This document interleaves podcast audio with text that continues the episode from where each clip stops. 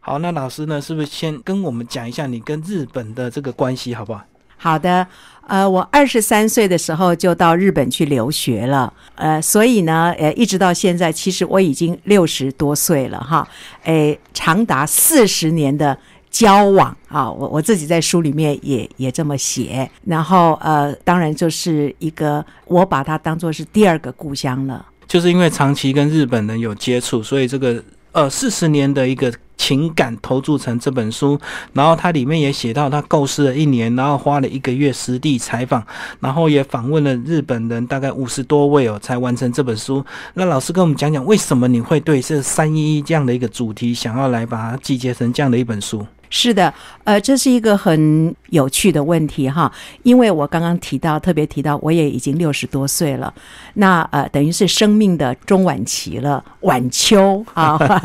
晚年晚是的。那么呃，在这个时候呢，我特别对“生命力”这三个字有感觉。嗯，那么我那个时候在写另外一本书《夏普》，只要是跟台湾跟日本之间呃有关联的题目，都是我感兴趣的。 是那么呃，生命力，我想到这三个字，哎，这也是我自己人生的一个转折点，嗯因为我已经六十多岁了，我接下来要怎么样活啊？要乐观的啊，积极的，或者还是啊，就是呃忧愁的啊，因为毕竟已经。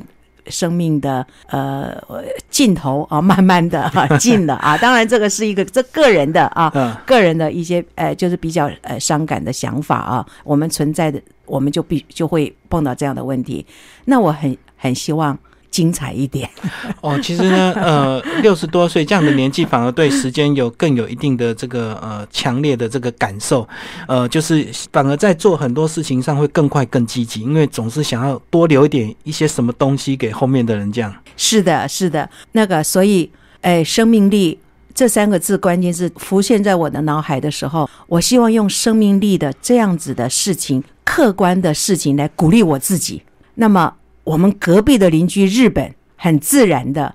我就想到核灾发生地福岛。嗯那么这当然还有一个就是地理的因素，因为我住在淡水红树林，是在书里面的那个前言一开始，二零一一年三月十一号那一天，淡江夜间部停课，嗯，我那个时候在那里兼课。那大自然的灾害是没有国界的，从这个我自己亲身体验到的事情，我就跟生命力连接起来，这就是变得比较很自然的。那事情发生的时候，我们都知道，我想那个时候很多人都很注意、很关注电视啊，那个嗯每天几乎，尤其是我们跟日本之间，我们有比较有连结的，我是们会非常的注意。那我就很自然的想起来，七年多了，两千多个日子，我们现在这个隔壁的邻居嗯怎么啦？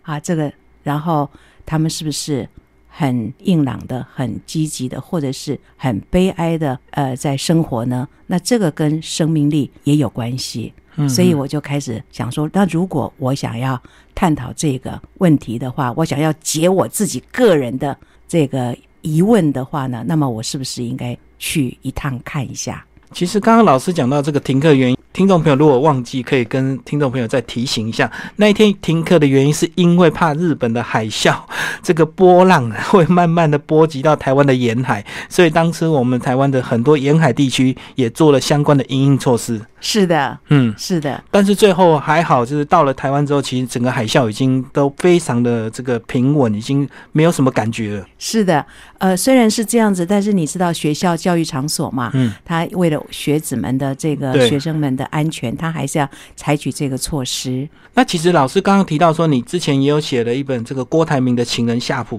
可这本书应该是比较算财经书啊。那今天这本书有点比较像人文关怀的部分，这完全是不同的主题。老师为什么会对这两方面的主题都能够有一定的涉猎？是的，啊、非常好的问题啊。那个是的，就是郭台铭的情人这个夏普，其实我也是从文化的角度观察哦，的。是，嗯嗯，是是，那么最最主要的是想知道，因为都基于好奇心啦。是就像我对于呃这个生命力展现哈是什么样的姿态，那么想去辅导去看一下。那么台湾一向我们知道我们有殖民时代，嗯我嗯们被殖民过哈五十年啊的历史。那郭台铭哎，他们日本人是说黑船嗯，啊、那个十九世纪的时候，美国这个打到日本去，逼他们把这轰个开他们日本的门户就对，是的，这艘来自台湾的黑船，哇，上上岸了，怎么样？那我那个时候的呃关心的角度是好的，那我们现在其实我们是比较神气的，嗯呃，我们会用什么样的态度对待被征服的日本的夏普？是，这这间公司。那其实我我也我还是站在比较客观的角度在观察。我们呃，红海他用钱买了夏普的身体，他如何买他的心？ 就是像一段婚姻一样，是的，是的，呃，到底是貌合神离，还是两个能够身心灵都能够沟通？这是所以这需要一点时间。那当然，这个精彩内容，听众朋友可以找这个呃，我们姚老师的这本书啊。那今天我们聊的是地狱是可以克服的。那老师是不是就来跟我们谈谈？其实我们台湾人虽然对三一当初都很清楚到底发生什么事，可是我相信很多人都不知道福岛到底现在变成什么样子。那它到底是整个废弃掉，整个被禁止，然后呃人都不能进去了，还是什么现况？是不是跟听众朋友稍微讲一下？是的，其实福岛县的那个核辐射能的阴影还是挥之不去，因为呃，他们现在还有五万多个人不回去，不愿意回去。嗯，因为回怕辐射，是的，所以呃，核电一厂的附近的小城镇，像大熊町啦啊，那么嗯在我的书里面的第一章里面都有提到，现在依然是人口稀少。嗯嗯那么事实上呢，我是去了比较接近发生氢爆的核电一厂十七公里的南香马市小高区，下高，嗯嗯是的，就是呃，在书里面第二章，我访问日本芥川奖作家柳梅里，她移居到那边两年的地方。我最近其实是去到那边，当然我有搭车再再到更接近的浪江町。可是到了浪江町之后，我去年至少到去年九月为止，电车是不通的。嗯嗯，哎，我没有办法再往前进了啊。那么，其实以后有机会，我当然还会非常希望能够再去呃，刚刚呃这个基民提到的，嗯他们更接近的那一那一带的小镇现在是什么情况？但是据我了解，真的是人口非常的稀少，而且回去的多半都是老人家，嗯，年轻人都外流了。就是很多人他不愿意再回去，因为他当然担心这个辐射在我们身体的一些后遗症啊。那有些人他是很愿意回去的，那不管是老人家的情感，但是也有很多所谓的呃中青壮年，他愿意回去再重新复健这样的一个地方。包括老师刚刚提到这个刘梅里老师，他也是特地再回去的。是的，那这个是不是有一些科学的一些数据可以告诉我们，到底嗯，这个空气中的这个辐射的含量到底是多少？我知道他们现在到处都有所谓的检测仪。嗯。那到底是一个什么样的标准会造成我们人体影响？是的，呃，这也是一个非常呃这个明确的这个疑问啊。那刘美里她其实她是她住在镰仓，她不是福岛人，她嗯等于是外县市的人移居到那边是去，她有自己的一些特殊的理由跟她的理念。那么刚刚基民提到的哈，就福岛县总共有一千多座所谓的这种辐射线的显示器、检测器，你其实到了他们的每一站下车，你都可以看到它。是，那么基本上呢，在我的书里面也有叙述到，就是比如说福岛溪口，或者是我们去到的距离这个核电一场发生氢爆十七公里的小高区，它都是在所谓的安全值以内，嗯零点一二三啊，零点一四。那么到二十的时候，它是对人体是有害的。嗯啊，那这些辐射能的尝试，事实上也是呃，我在写这本书的时候，在涉猎很多文章的时候才知道的。那么，为什么大家有疑虑？这是非常自然的。政府公布的数据是一回事，嗯嗯然后显示器当然也告诉我们说，其实是在安全值，但是有一些这是心理上的问题。嗯嗯，尤其特别是有年幼的孩子的家庭，其实很多都都移移居，不愿意再回来。这个其实也跟他们的这个家庭的这个呃形态有关系的。年纪越越小的儿童学童，尤其是妈妈，他们的焦虑越高。嗯嗯啊，那这是非常自然的。科学上的数据跟人的心理的这个问题，有时候是是有差距的。那么这里面其实非常好的一个问题，其实这个问题很深刻，就是说你还是可以，你要我们有有一些部分我们要回归到所谓社会结构不平等的这个问题。嗯嗯我们知道，就是你教育水准越高，那么你可能对于这个科学的分析或者是资讯的收集，那你的条件也越优，你会去判断做正确的判断。但是相对的，我们知道辅导其实是一个弱势线， 嗯嗯，就比较贫困的，是的。 是然后为什么不敢回来，或不愿意回来，或对于这个数据，其实跟这些人的教育程度也有关系。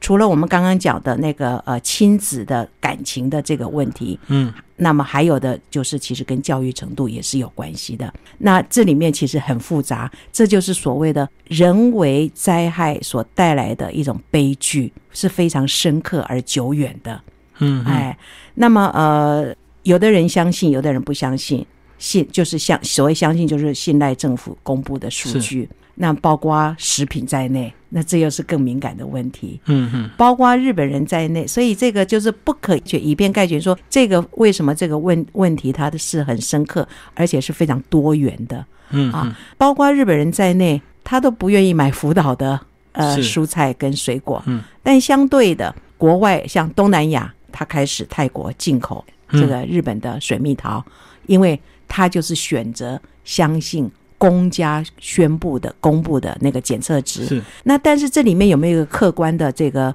标准？当然有。其实我在写这个的时候，完全没有政治的意图， 嗯嗯我也不准备讨论核能问题。那么，但是我写我所看到的，我记录。呃，比如我去食品检测中心去参观，那么我也跟那边科长见面了，我也去看他们怎么检测食品，那我也看到数据了。然后他们在剁鱼的时候，他们在检查鱼的时候，那鱼是剁得很碎的，嗯，肉也一样剁得很碎的，就是都要检测，是嗯青菜也是剁得很碎的。我就在外面，这就有点像播音室一样的，它是有个玻璃窗的应。该是隔离室，然后让他在里面检测这样，是的，嗯是的。那么检测出来的，他们每一天都会公布。那公布之后，那日本公布不算啊呐、不算数，要国际标准认定。嗯基本上日本人其实有一个有一个，我觉得可以信赖，就是第一，他们公布数据的时候，我相信他们应该是诚恳的，或者是是比较是老实，很老是老实的啦嗯啊，因为你这个整个国家不能做欺骗嘛，他们这个都是在政府底下的一些机构。那么据我粗浅的理解，呃，韩国也是不进他们的食品，那日本就控诉嘛，嗯反反贸易法。结果后来国际的呃香港组织，这个在我的这个里书里面都有写，呃，比如说三章里面的二百五十二页，访问了福岛县农业综合中心安全农业推进部副部长朝野宪二先生的最后一个，我做了一个补充。那这个是后来我看到的这个资讯，就是日本控告韩国，结果初审成功了。就是他们胜诉，也就是说，国际安全组织它呃判定是日本是没有问题的，就是日本本身检测过一次，那国际的相关组织也检测过一次，但是有一些国家就是因为对这个核灾的，它是可能是用印象，所以他就来拒绝日本的这个食品，包括日本人自己本身，可能有些人支持，但是也有一些人反对啊。所以其实这个变成这个三一的这个呃事情会变得这么复杂。那另外呢，刚刚老师也提到说，其实有很多灾民他们是不愿意回去的。那不愿意回去的理由呢，可能有一些因为他小孩子的关系，因为他小孩子还很小。那也许我们都能够比较能够理解的是，呃，小孩子越小，他如果暴露的时间越长，可能在十年、二十、三十年后 会有一些病变。那有些老人家可能觉得没有关系，反正已经剩呃我的时间已经就差不多这样子了，那我回去也没有关系。他不愿意离开他的土地，他不在乎这个呃核能对他在身体缓慢而长期的一个影响。那老师这样子这么近距离观察这些人，是不是真的回去的人，是不是他们的内心都是以感情为主，而且完全对这个辐射的一些影响完全都没有一些恐惧？呃，是的，呃呃，这也是非常呃，就是基民对这个问题啊这么关心，我也挺感动了哈，嗯因为我们毕竟距离很远，辐是啊射能 对我们来讲简直就是啊，不太会去思考这个问题的。但是非常好，就是呃，当然我跟当地的居民有接触啊，就像我在第一章里面我在杂货店碰到的两位是妇女，嗯，那么呃，他们都有非常丰富的辐射能知识。哦，这 这七年多来第八年了，养成他们。我跟我之所以跟他们认识，是其中的一位妇女呢，她带着她家里种的栗子，她自己要来检测。嗯，她说：“我要来看看我们家这个啊，我们自家种的栗子。”是，那相对的，他告诉我说，而且他们的确是有这样的尝试。他说，深山里的栗子绝对不能吃哦，啊， 因为你掉在那个土壤里面的，你我们知道那个辐射能在土壤里面它的生存的时间更长。对，所衰以退期更久。是的，是的，所以这个呃千万不要吃哦。那但是我们家的，我来看看，那当然检测结果是没有没有问题。嗯嗯，但他至少有一个尝试说，深山里的菇类不能吃，哈，栗子当然不行，河川里面的有某一些鱼类也还是不行。是，事实上，这个都是公开的。你在呃任何的，就是政府的不讲网页上，或者甚至每天的报纸上，嗯嗯，你都可以去找寻啊、这方面的资讯。那刚刚讲的那个，当然心理的问题，孩子还小，或者是年纪还大，这个当然是呃一个这也是也是很重要的因素。但是我想还另外一点就是，我们必须要知道的是。日本发生，因为大家的疑虑是从来没有发生过。你怎么样去判断？比如说车诺比，车诺比的情况跟那个福呃福岛是完全不一样的。车诺比整个爆炸，是，整个区都撤离，对，就费净城空了，嗯，是费是。城，嗯，那呃，那个，但是不是福岛不是？那这个是在也是在我的这个呃作品里面，医生古川公一医师。他有也在他的小专栏里面，他也提到，他也做了分析。那我们暂且选择相信，因为他是一个救难的医生啊是，他又曾经到了第一现场过。那么，呃，他现在又是国际这个辅导这个大学医科大学里面的呃副理事长，他负责做很多这个有关于检测的嗯辐射，嗯就是之后对灾民的问卷调查或者是检查，他们都做过，所以这样的人算是比较权威的人士。他也分析了福岛的辐射为什么不需要值得那么的忧虑，它有一部分是飘到太平洋去了，嗯嗯，但是很不幸的有一部分是学着雪这个坠落在地上了。就渗透到土壤里，是的，嗯，那他们做了除染工作。现在日本政府是宣布，平地上的住宅的，包括屋顶水沟，已经告一段落了。嗯，储物的部分，嗯，是的，那现在就是森林里的、山里的，还有河川里的，那这个是就是比较不能掌控的。嗯，那就是我基本上 我完全在没有预设的情况之下，我去见了这些人，听了居民的话，听了医生的话，然后我也买书来看。是，包括医生自己写的，而且是那个所谓放射科医生写嗯的。嗯，那呃我就发现，我综合我所我我所得，我想所见所所闻，见所得跟嗯所读，嗯，好像真的没那么严重。是是是，而且这个当地富人呢，更没有欺骗你的理由，因为如果是官方，他可能会美化一些数据，知道你要采访报道，所以也许他也会进行一些这个呃，把一些数据。刻意的去做一些修正，但是我相信当地人他的回应是最真实的，而且经过七年多的时间，他们一直在吸收相关的知识，嗯，他们一开始也不可能说政府说什么我就相信，他们还是会自己去 Google 一些相关的一些知识。是的，那最后总结出来，他们就理解说，其实他们自己呃都市这个呃乡镇已经没有什么问题，但是就深山的，因为这个辐射确实还是有一些衰退期，没有那么快，还需要一些时间让它是慢慢自己的一个进化。是那刚这个其实大部分都是在第一章的一个内容了。那到了第二、第三章呢，其实呃，老师就聊到更深度的说，他实际到这个去乡镇，包括跟一些比较呃文史工作者，或者是嗯包括跟这个呃这个。呃，芥川奖的一个作家都有一些深入的一个对谈，嗯那甚至第三章也聊到日本福岛他们未来想要发展成一个技术创新或机器人的一个城市，嗯然后都在这个第二、第三章里面有一些详细的介绍。那接下来我们就来聊聊第二章哦。第第二章聊到你跟这个两位芥川奖的一个作家嗯有一些对谈，那也呃了解他们为什么不愿意离开，反而就在那边在福岛整个算是定居起来，然后呃协助他们来发展一些他们属于他们自己的一些产业。跟我们聊聊这个主持是玄佑中久，是的，而且他还来台湾念过书， 是的，是的， 在福大念华语，这样是帮我们介绍这位作家好吧？ 好的，好，呃，玄佑宗九先生其实是我意外知道，就是哇，原来福岛县三春町有住了一个鼎鼎大名的作家，那个是在访问另外一位旧山奖作家柳梅里之后的发现。是，那相对于柳梅里，他是从这个东京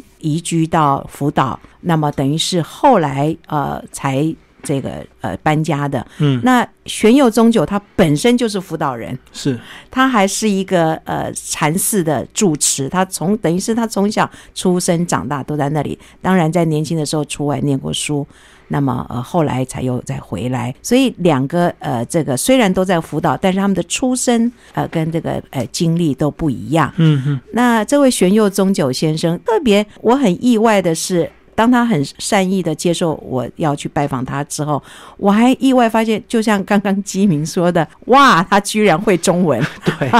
是啊，他会会中文，而且他那个呃，就是他还来过台湾，哇，那这个更是嗯嗯，倍感亲切啊、呃那么呃，这位作家呢，呃，他们都因为这个经历了这段事情，他们的行动跟他们的想法也有所改变，是，因而带动他们的作品也有新的提升到一个新的境界。嗯，比如他最近的一本长篇小说《竹林精舍》，哦，讲的是竹林精舍里面的一位僧侣，有一点可能是 他自己他自己的原型， 是的，那里面当然有辐射能的问题。是是，辐射能真的是我我发现今后很可能是辅导人永远的课题，嗯因为这个经历是前所未有的，太深刻了。嗯，那因为它而衍生很多啊，这个对自己的人生生活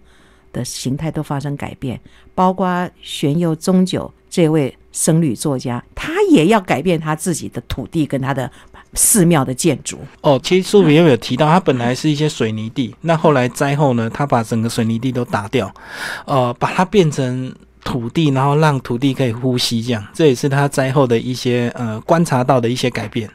是的，他把那个，因为我他后来就带我带着我去看他的那个水沟嘛，这是真的是淤积了堆积了很多水泥块，那他要把它挖起来，嗯，啊。那另外一个，他说我的院子以前都是铺水泥的，是，结果草也长不出来了。铺水泥我们都知道，因为就是防止草的杂草的生长，麻烦嘛啊，嗯，嗯这个要要一拔劳草永逸这样子。是的，嗯但是他决定， 我说我们说的让他的土地呼吸，他要把那个石啊、水泥要打掉。嗯，那包括他的建筑的工法，那日本的庙宇都是是木造的，对啊，虽然它可能呼吸啊，可以就是很不错，也通风，但是它会腐朽。那这怎么样让它呃或者更坚固啊？那然后更健康，那这个都是三一一之后带给他的一些呃新的想法。那我们人的生活里面，我们的周遭，包括我们的建筑，可不可以让它更人性化？是是，啊，更符合我们人的啊、呃这种呃体质啊、或健康。那这个就是我所说的他的新的行动跟理念。那么他的作品里面，他探讨辐射能的问题是，而且是以年轻人为主，这个是值得瞩目的。他以年轻的僧侣跟他的朋友的故事为主。他写到啊，他后来他这个还没有结局哦，他有点暗示说，我这个可能啊还有续集。就是要再续前缘的，就是呃，所以那个真女跟他的算是女朋友是吧？ 是 的，哇，基民哦看得很仔细，而且记忆很好。他女朋友是考虑要不要到那边去跟他一起生活，然后就考虑辐射能的影响这样子。是，呃，他他在他告诉了我一个我没有听过的汉字名词，叫“有偶”，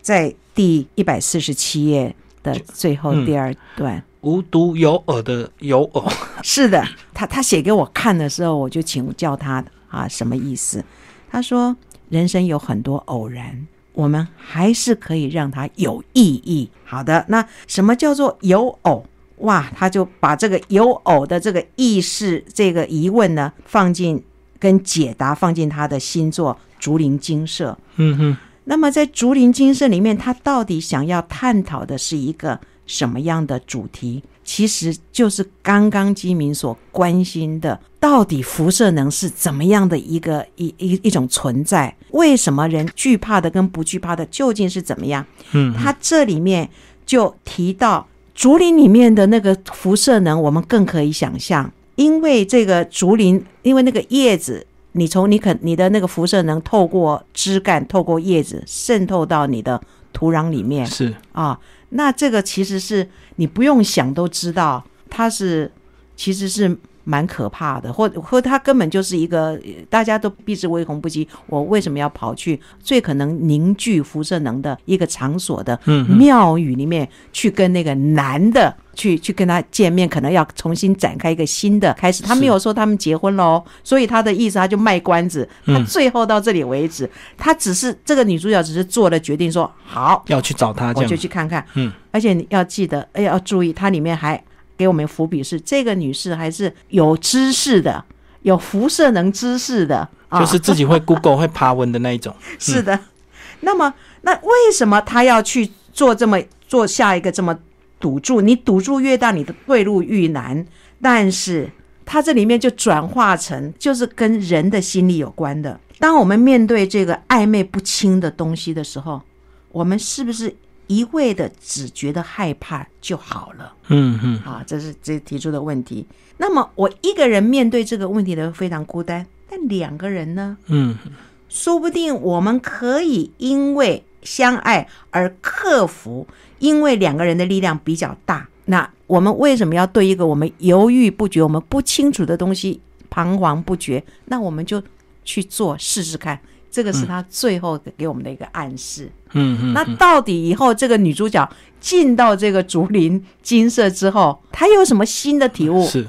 啊我们拭目以待。其实这种恐惧感，听众朋友可以用比较简单的例子来想象。其实像国外也有一些可能配偶得到一些艾滋病，是的，可是他经过适当的治疗之后，他的病毒量已经低到已经不可能会感染了。那你如果你是他的另一半，你是要吓到赶快离婚，还是愿意跟他厮守在一起？这个就要考验你对这个 这个病毒的一个了解，以及是考验你这个人性或考验你情感。是的，是，是的。其实非常重要。刚刚基明很重要的就是说，我们对于这件事情的理解程度，嗯，第一个只要先问这个问题。我们真的确定我们理解了、了解了，因为这个女主角她读了很多文献资料，她自己还在制药公司工作过。嘿，啊、基本上这个作家其实他就设定说，他就是一个具有基本的正确对辐射能知识的一个对女性的知识分子，但是他在情感上选择了刚刚金明所提示的，我要跟他共生，我要跟这个辐射能共生，或者我要另外我也要跟这个男主角一起对付这件事情。是，哎，这是他的选择。所以我们在正确的理解之下，然后我们做出了一个属于自己个人的抉择。那前途如何，其实并不知道。那非常有趣。所以我觉得这个与玄玄佑宗九先生，他毕竟是一个僧侣，你们会不会觉得他所思考的问题，他的关怀面其实是蛮深刻的？对啊，而且他几乎把他个人的这个写原型写在这个男主角的身上。那接下来我们来聊第二位，嗯第二位是呃，刚刚有聊到这个刘美里哦，刘美里她从东京然后回到这个福岛，然后去开了一间书图书馆，对不对？嗯，呃，书店，书店嗯也类似图书馆的啦。嗯 我们看他的照片，他的第一百五十七页，好，你看他，他平常就是很喜欢看书，他的书店要开在第一百五十八页的这个空间，哦，对，是而且那个呃，嗯好像几个月后他就换了地方了，这样子。是是。那呃，我最近写信给他的时候，哈，他说因为因为开书店哈没有那么简单，还有一些行政上的问题。对，所以他本来是说春天会开，那结果好像现在还没有，还在正式开筹备张中。嗯，是的，是的，嗯是。那刘美丽女士又更有趣了哈，她因为她作家的关系哈、感受度很高。嗯，她在小高区被判定是一个要强制撤离区的时候哈、他们是刚开始第一次是十公里以内嘛，第二次就又下令是二十公里以内，第所以三次是又下令是三十公里以内。嗯嗯嗯。哎，所以小高区其实当初也死了非常多的人，对不对？是的而且它的距离只有十七公里。是的，是、嗯是的，呃，它是一个影响。他们小高区有很多人在核电厂，呃，这个工作啦，好，他们都是那附近都，就是过去其实核电厂也，也提供他们很多工作的机会，嗯是所以的他们对这个福岛核电厂也有很复杂的情感。是的， 是的，非常棒。对对，这在第一章的最后最后那段诗里面就提到，他们还说福岛核电厂对我们有恩惠啦，啊，就是在里面工作过的。那当这个柳梅里在电视上听到说小高区要被撤离，要被强制撤离的时候，他当天晚上就从镰仓连夜奔到那时候还没有那个警戒备的海岸，核电一场海岸，在那边徘徊。老兄那一天，但辐射能的呢，其实应该是蛮还蛮高的。，对，刚发 刚发生那几天， 嗯，是，所以所以其实我觉得他很勇敢。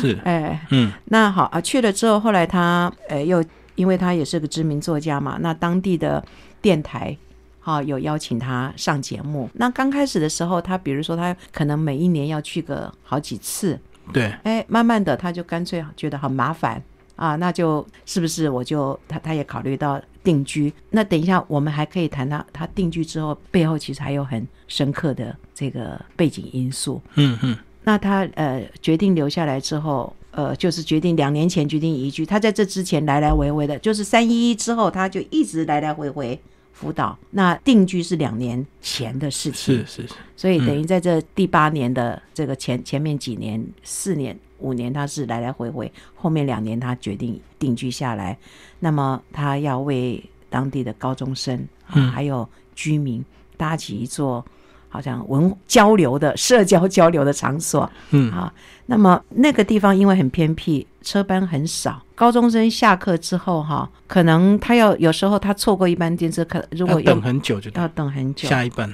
嗯是的，又没有家长来接的话，那很无聊。那呃，刘美里的家以后要当书店的这个家，距离车站走路三分钟。那如果说这些高中生到他这边来，然后他还弄了一个大桌子，他还有网络，还有轻食，那饭团，简单的啊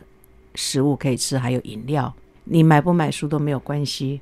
反正你就是有个地方嗯嗯，嗯啊可以待在那里，而且很安全。是，那附近都是老人家啦，六十五岁的老人家比较多。嗯，老人家无聊的时候也可以进去坐变嗯坐。社区中心， 是的，是的，有点社区营造的感觉。嗯嗯嗯，好，那呃，当然这位女作家勇气啊、而且她行动力 非常惊人。然后她那栋房子有一百五十平，后面还有一个空地可以做小剧场。是，嗯嗯，因为他从十八岁他就写过剧本，啊，他以前本来他想要演戏的嗯啊， 那后来当然。呃，朋友告诉他说：“你这样子不能吃饭哦， 嗯或者是说这这个哈，你这样太纯粹艺术了哈。”那所以他没有去这个当演员，那也那从事这个呃戏曲写作呢，也是可能有一段时间为了生活，嗯，小说啦，哈，就写小说。那但是没有想到辅导圆了他很多梦，包括他又开始成立小剧场。他本来想要自己成立一个剧团的，那就是因为生活的关系。嗯，那现在哇，他五十岁了，因为辅导的这个机缘，嗯，他真的，而且他还去年十二月底，他还上演了第一出戏剧，哦，是是，这个相信他只要未来这个 他的这个剧场能够持续的演出，自然就会集结一一群这个戏剧爱好者，就会圆了他另外一个剧团的梦，是的，就是社区居民凑一凑，也许就变一个剧团这样子。是的，所以未来也蛮期待他这个书店呃成立之后呢，有机会老师再来帮我们分享。那接下来我们来聊第三章这个技术创新海岸之梦哦。嗯，呃，福岛他们现在决定在二零四零年要完全非核化，就是嗯是完全用再生能源。是然后他们又成立一个福岛机器人实验场地。是。老师是不是也帮我们讲讲这他们这个未来的呃经济发展这一面？是的，是，呃，这个计划就是当然也是去了辅导之后，当然在这之前跟那个辅导县政府要求支援的时候，就说你们有什么可以介绍我去做采访问的的？，嗯，是，那这个就是比较是企业跟是，呃这个政府的的这一个层面了。那他们的企划科有位佐藤先生非常热心，那他提供了我一些线索，包括刚刚啊、因为这个就是所谓的日本政府的创新海岸的一个很重要的这个案子之一，就是刚刚提到的机器人的这个实验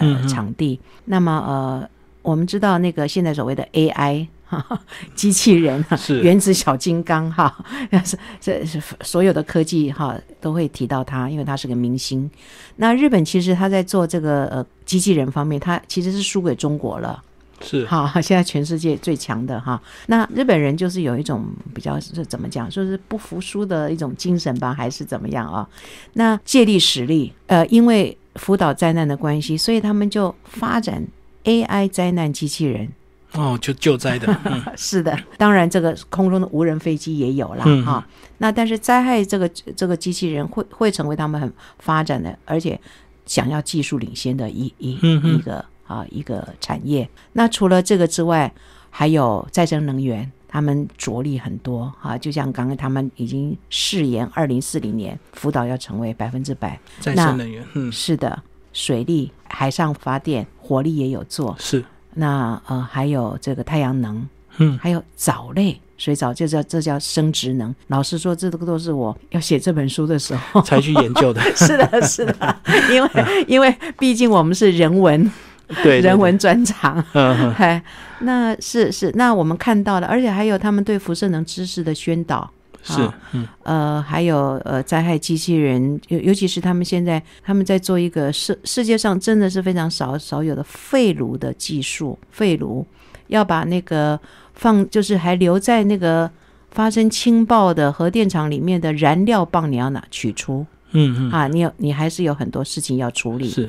那这个那因为它那个辐射能太高，太人不可能进去，对对，嗯所以就是一定要有调查用的机器人。嗯嗯，啊，那有这样子的中心专门在研究肺炉机器人，然后现在也调查，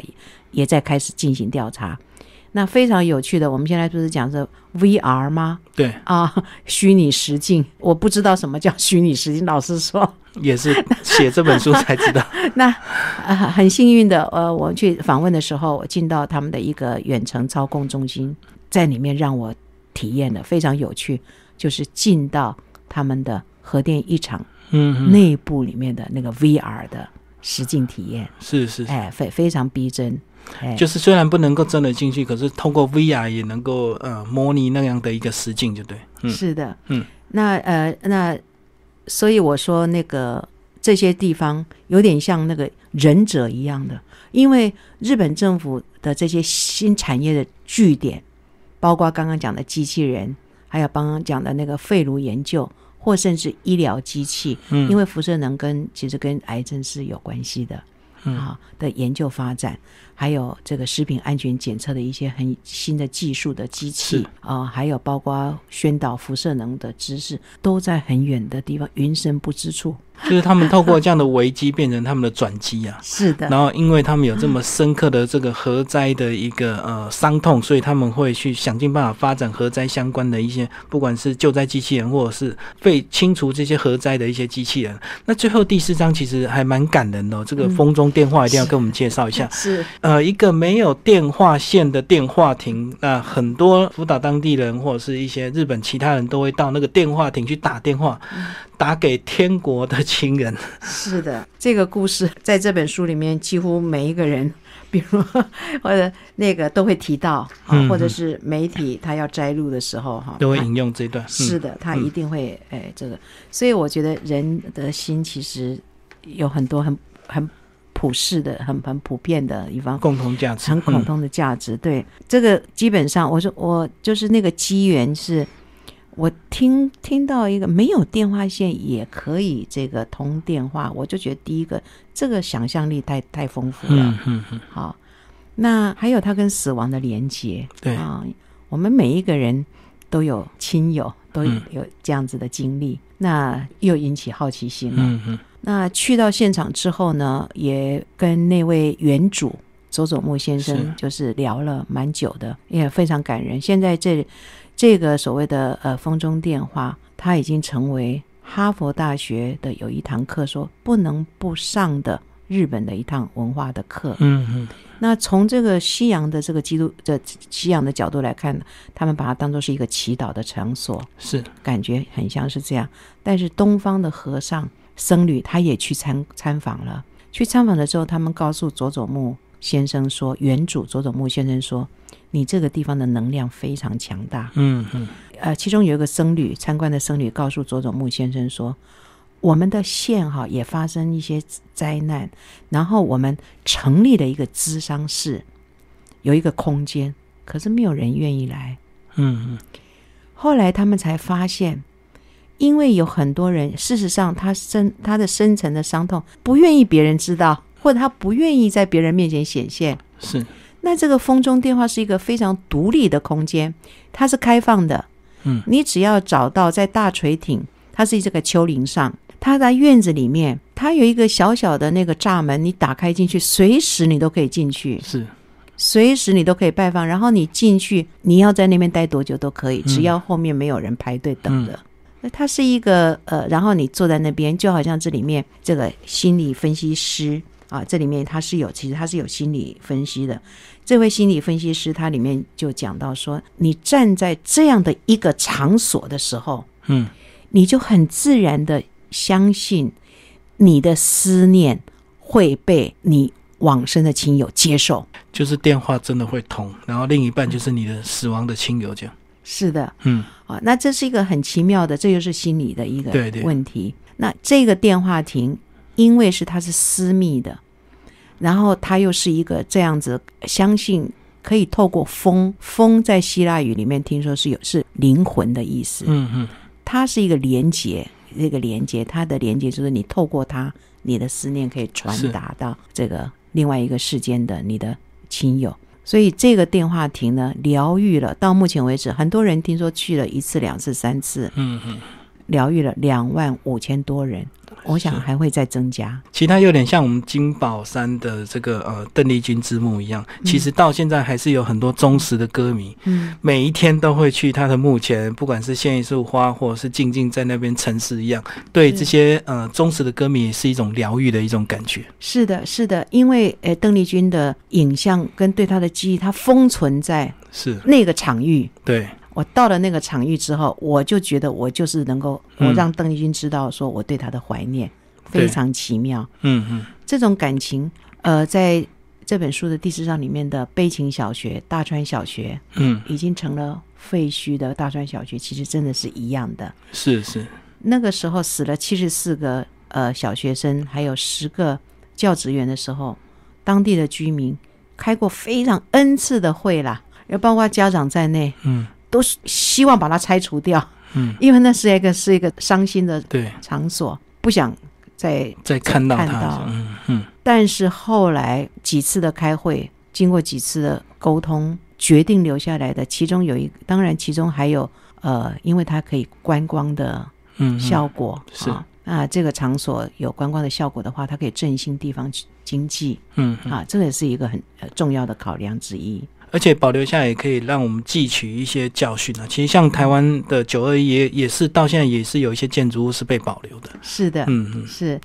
最后，老师帮我们总结这本书嗯好，因为这本书呢，呃，是当然是呃从日本的资料引用过来，然后在台湾出版是要给我们台湾的读者看。嗯那你希望呃我们台湾的读者透过这样的一个书，能够更了解一些什么事情？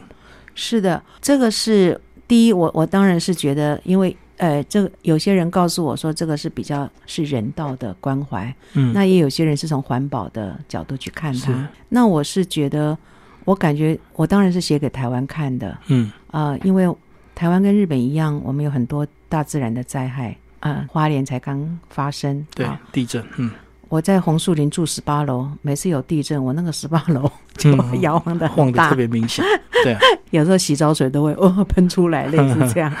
那我们在一个这么不稳定的大环境里面啊，那我们怎么面对这个宿命？嗯， 那嗯我觉得日本是一个前辈，